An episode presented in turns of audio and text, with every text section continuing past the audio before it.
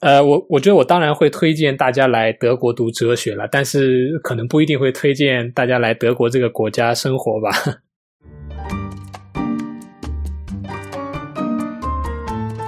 各位听众，大家好，欢迎来到哲学漫游的 Podcast 访谈现场，我是今天的主持人林恩。嗯，说到哲学啊，其实你只要多了解一些，就很容易被哲学所吸引。但是要了解哲学也不是太容易，很随便就可以了解的。最好的方式呢，其实就是亲自去哲学系体验一下哲学研究者都是怎么样在想事情的。到底要选择去哪里学哲学，其实选择也是多到令人眼花缭乱哦。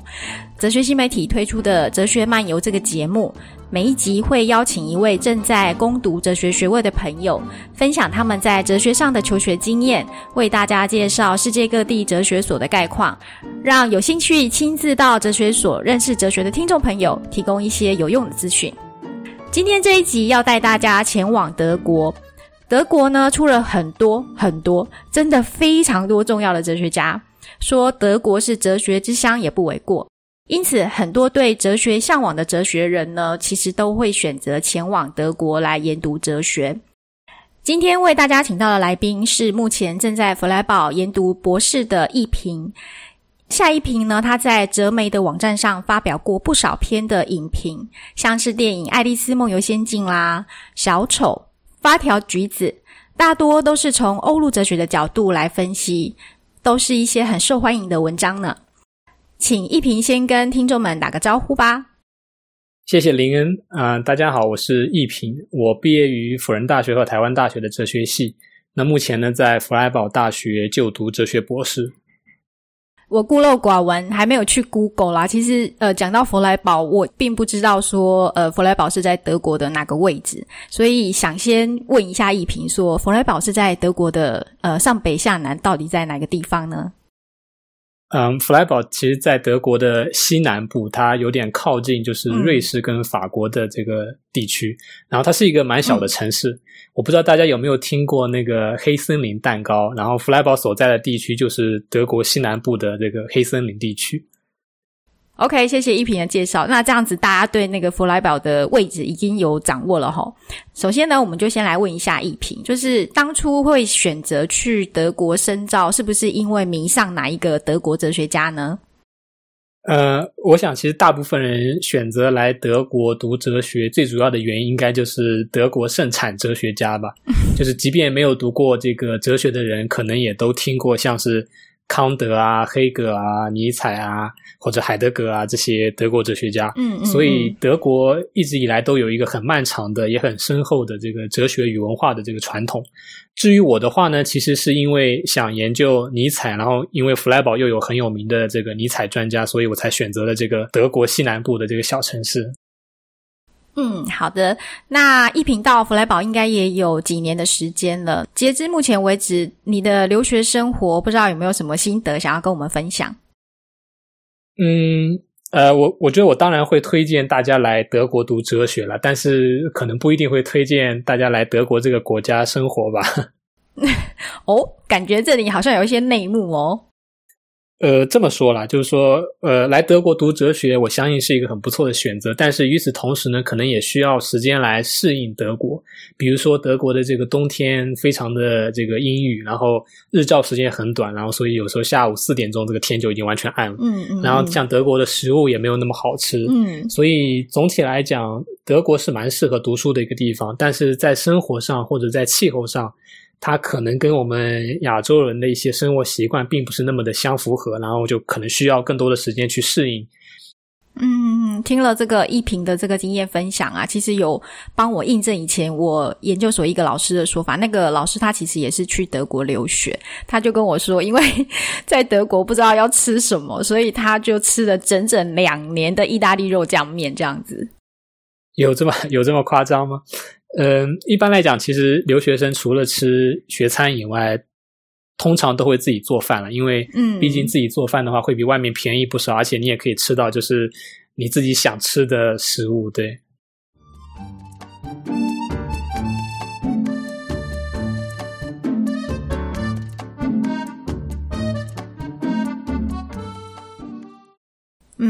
对，那个老师是有跟我说，他是为了省钱的考量，这样，所以就选择自己来煮这个意大利面，满足他的呃用餐的需求。讲到这个份上啊，我们先来问一下，呃，德国的物价好了，就是说，呃，一品在德国弗莱堡的生活花费呀、啊，就是会不会很高？我在弗莱堡的租房大概是每个月三百八十欧左右。然后加上其他的一些生活开销的话，一个月大概是在八百到九百欧左右。那学校呢，有学生宿舍，但其实价格跟我在外面租的也差不多，但是数量比较少。嗯哼，而且基本上只会开放给大学生跟硕士生。嗯、那弗莱堡的物价不算很贵，嗯、特别是像是牛奶啦、鸡蛋啦一些生活必需品，其实在其实还是挺便宜的。然后像交通方面的话，嗯、学生可以买学期票，每学期大概是九十欧左右。然后也就是说，你可以在一个指定的范围里面搭乘这个公共运输的工具，但是因为在德国，其实不同城市的物价是不太一样的。嗯、像是有一些大城市，比如柏林、慕尼黑，他们的物价就会比较高一点，然后房租也会贵不少。嗯，了解了解。那这样子听起来好像。我感觉好像也是比那个隔壁，就是我们主编有容读的法国巴黎，好像好像也就是便宜了一点点诶。那学费呢？因为上次有容有说到是说，呃，法国的研究所学费其实跟呃台湾的公立大学差不多。那不晓得德国是不是也这样子便宜？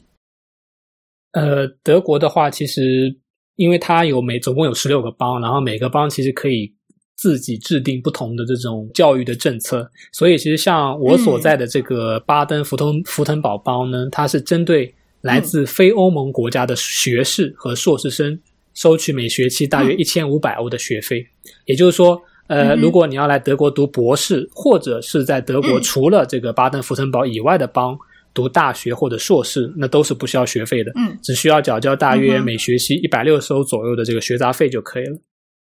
那另外来像来德国留学的话，一方面可以申请就是教育部的公费留学，另一方面也可以申请德国的呃 DAAD 奖学金。那一般我们会按照那个德文的念法把它念成是 DAAD。那它是所谓的这个德国学术交流资讯中心的缩写。嗯、然后在它的这个系统资料库里面可以搜寻到许多类型的这个奖学金。除此之外呢，每个学校每个科系当然就是或多或少都会设置一些奖学金，这个就需要就是个别去做研究了。哇，那听起来这个去德国读博士呢，感觉比法国还便宜。呃，好像欧洲的这些高等学府的收费真的都蛮亲民的，搞得好像我们不去念，好可惜的感觉啊。所以这个呃，申请德国的研究所有很困难吗？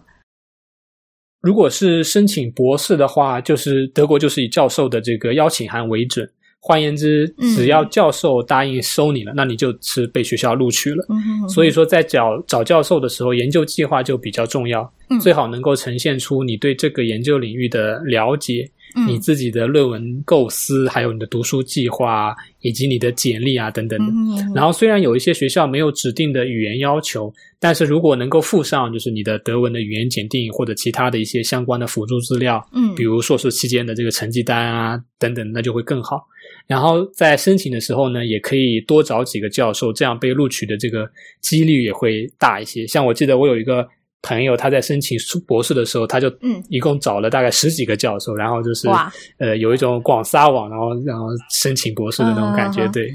好，这样听起来好像呃，要去德国念这个哲学的话，要先对这个哲学系所有比较深入的了解，会比较理想哦。今天机会难得，所以要请人在弗莱堡的一平好好来介绍一下呃，你所就读的这个弗莱堡大学。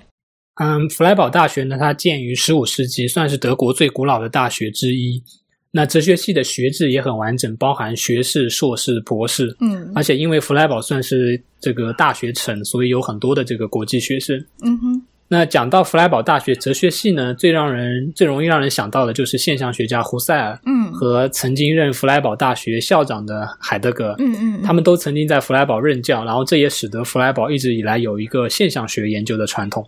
不过这几年，弗莱堡的现象学事实上有稍微衰落的趋势，反而德国观念论与尼采研究在弗莱堡慢慢的发展起来。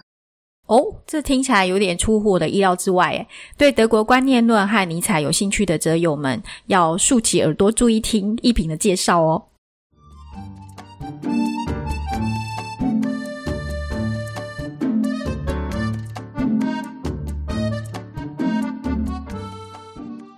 其实就像我前面说的，就是说申请德国博士是以教授的这个接受为准，所以一个哲学系的重心或者说方向，基本上也是由这个系所的教授所决定的。嗯，那弗莱堡因为这几年有一些现象学的教授退休，然后也没有新的专门研究现象学的教授进来，嗯，然后再加上就是说，呃，我们有一些这个研究德国观念论，包括尼采的教授在这个地方，这就使得弗莱堡哲学系在这两个方面稍微强化了一些。嗯，例如像在二零一九年，弗莱堡成立了全德国的第一个尼采研究中心。嗯啊，当然这并不是说弗莱堡就完全没有现象学，只是说你在找指导教授的时候，你的选择会比较少一点，然后你的资源可能也比较少一点。这样，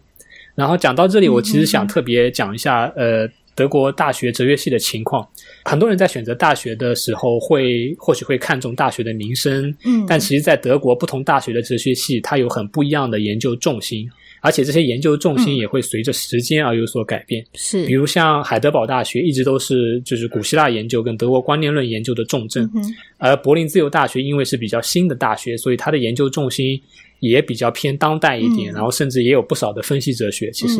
所以在选择德国大学哲学系的时候，一定要先清楚自己对哪些研究领域感兴趣，然后再去找相关的教授跟学校，所以是一个以以你的专业方向为导向的一个一个过程呢。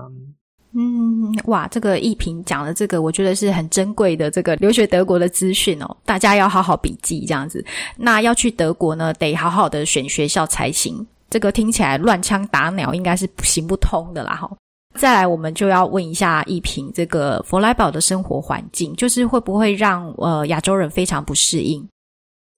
呃，弗莱堡是一个小镇，它的总人口大概也就只有二十万吧，所以真的非常非常小。然后它就坐落在这个，嗯、因为它坐落在德国西南部这个黑森林嘛，所以四周其实都是环山的一个、嗯、一个环境。也正是因为这样，在弗莱堡很容易亲近自然，然后你走几步路就可以爬到山上啊，或者在小溪边上散步啊。呃，所以如果是喜欢呃亲近自然，然后喜欢比步步调比较慢的生活的话，那弗莱堡应该还挺适合的。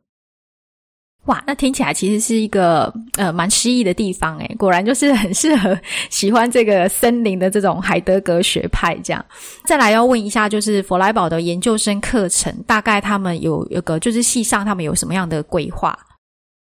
像硕士班的课程的话，主要会分成就是哲学史、理论哲学和实践哲学这三个模块。除此之外，还有像研讨课和研究报告的学分要修，那外加一份硕士论文，嗯，总共大约是一百二十个 ECTS 呃学分。那值得一提的是呢，在弗莱堡读硕士，你还需要修一门第二外语，而且要达到就是嗯呃 B one 的程度才有可能毕业。哦，那这样子的话，你可以用中文当你这个第二外语的学分吗？这个这个是不行了。但是呃，我记得我硕士班的朋友跟我说的是。就是在像是法文啊、希腊文啊、拉丁文这几个呃第二外语中间可以选一个了。好吧，那那是我想太多了。好，刚刚讲到的这个应该是比较是硕士的要求，在博士班的状况又是怎么样呢？呃，博士的话，唯一的条件就是博士论文了。当然需要指导教授的认可，并且通过最后的这个口试。然后我们前面讲过申请博士的要求，其实就我的观察，申请博士可能并不是非常的难，但是如果你想要毕业的话，就不是那么容易。嗯，因为博士论文在德国基本上是需要出版，嗯，然后你的品质的好坏就决定了你能够在哪一家出版社出版论文。嗯，最简单的当然就是自在自己的学校，然后就是上传你的图书馆，其实这也是一种出版方式，但是、哦 okay, 但是毕竟就是。嗯听起来或者感觉起来并不是特别好了，嗯，然后再加上就是说，呃，因为在德国读哲学，你肯定还是要用德文进行写作嘛，这是这又是一件非常不容易的事情，嗯，所以其实博士毕业的条件虽然少，但压力其实也也不小。了。对，听一平这样讲啊，其实我觉得念博士应该是不管念哪一间学校压力都蛮大。但是听这个一平讲这个弗莱堡的这个要求，或或者说德国呃就是哲学系所的要求，感觉有一本这个德国著作真的是应该毕业的时候会蛮有成就感。呃，让我们期待一下这个一平的德文著作。那再来，我们就来问一下，就是呃，在一平修过的这个研究所的课程上面啊，有没有什么哲学课是让你觉得比较有趣，可以跟我们的听众朋友分享一下的呢？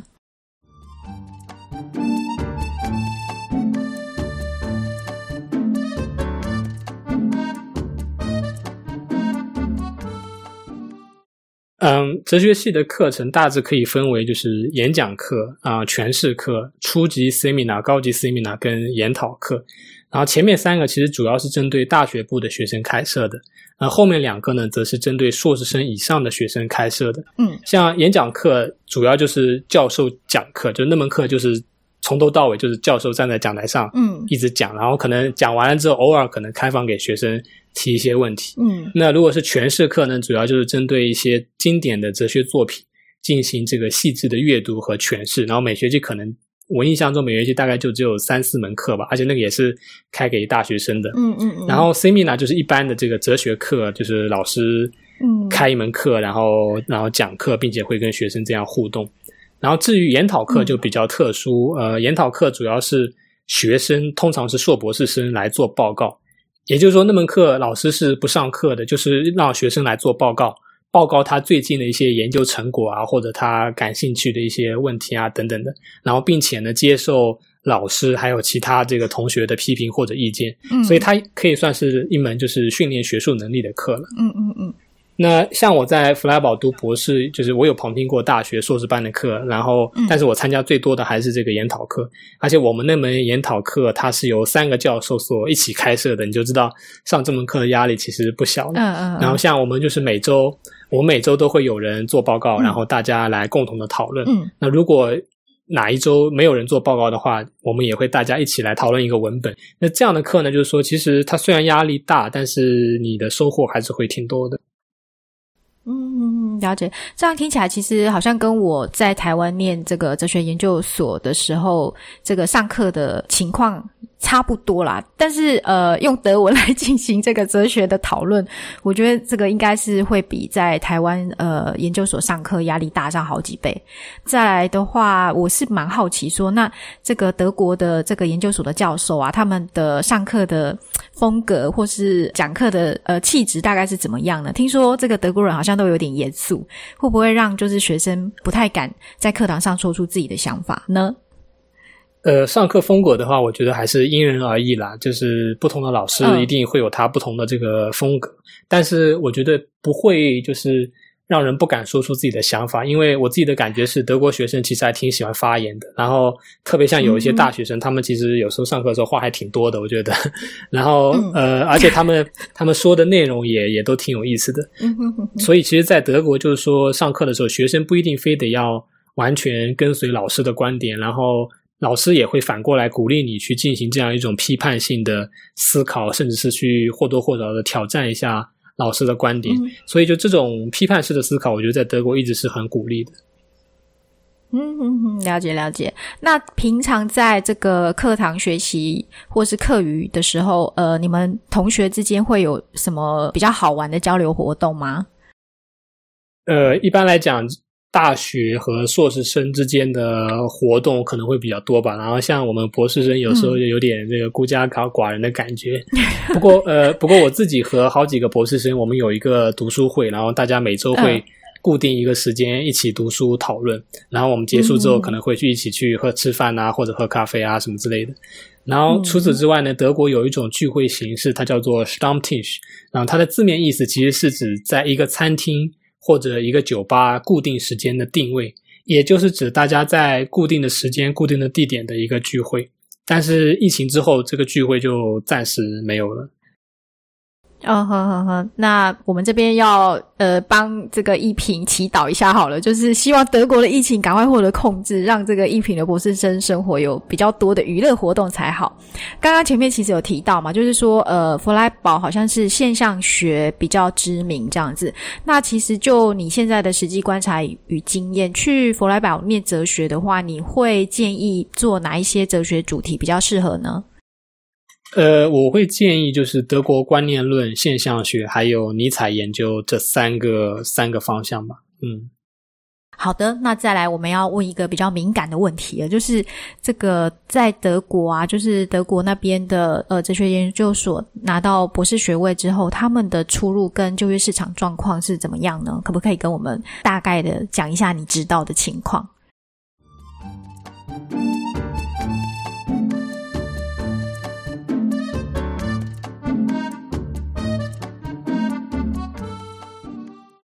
哼，呃，我想大部分人来。德国读哲学博士的目的，主要就是为了在学院找到一份教职了。所以理想的出路当然是在大学找到一份教职。嗯，那在这方面呢，就是说很多人，因为现在你也知道，就是博士生的。这个竞争是非常激烈的，嗯，所以很多人在博士读完以后，他可能会先想办法在其他地方，有可能是回台湾，有可能继续在呃欧美，就是先找一份博士后的这个岗位，嗯，然后先做一两年的博士后，然后再想办法去找教职，嗯，这是一个应该是一个想要走学术道路的人一个大部分的一个出路。嗯，那另外一方面就是说，我觉得来德国读博士可能有一个优势，就是你会一门别人不会的第二外语。这样的话呢，即使博士毕业后找不到教职，你也可以靠这门第二外语谋生，像是去教德文啊，或者是去从事一些翻译的工作之类的。那一平对于要到德国念哲学的这些朋友们，还有没有什么其他的忠告呢？呃，如果大家有接触过在德国读博士的人，可能会有一个印象，就是在德国读博士需要很久的时间。一般来讲，嗯，一般来讲需要至少五年，长一点的可能七八年，嗯，甚至更久。那一方面呢，这是因为德文是一门呃不太容易的语言，就是有些人光是上语言课、上语言班，他可能就已经花了两年的时间了。另一方面呢，也是因为德国有很深厚的这个传统跟文化，所以其实我们需要阅读很大量的东西，需要去。追溯这个这个历史的这个发展等等的，因此如果要来德国读哲学的话，嗯嗯嗯，一定要把呃，我觉得一定要把德文练好了，这是一件很重要的事情。是，那除了这个语言之外啊，就是依萍这几年在德国的生活和学习，有没有什么呃收获，或者是说你去的时候有遇到一些挫折，但是呃已经慢慢的克服，那这些相关的经验可以跟我们分享一下吗？我可以分享一个生活上的，然后一个学习上的建议吧。生活上的建议是，就是在德国租房其实并不容易，因为学生多，然后德国的房子少，所以如果要来德国读书的话，我会建议其实提早一一到两个月就可以找房子了。然后很多人，包括我自己在内，其实都被都在德国被租房这件事情烦恼过。嗯，所以我觉得还是蛮有必要提一下这一点的。嗯，然后学习上的话，我觉得可以多多参与一些研讨会，或者自己去发表论文。因为在欧洲读西方哲学和在台湾确实是很不一样的。当你身处在国外的时候，你就会。呃，你就可以更加快的接触到一些新的研究、新的出版物啊、新的思想啊等等的。所以，其实这些研讨会、演讲，然后乃至于自己去发表论文，对于自己的学术成长是是非常有帮助的。好，我帮大家总结一下，就是呢，如果大家有考虑要去德国留学念哲学的话呢，其实事先的这个呃系所或是学校的一些师资的调查是不可少的哦。然后还有就是去德国之前要记得提早找房子。好，那我们今天的这个呃哲学漫游的德国篇呢就要进入尾声了，非常的谢谢人在弗莱堡的一平跟我们进行七小时时差的连线访问。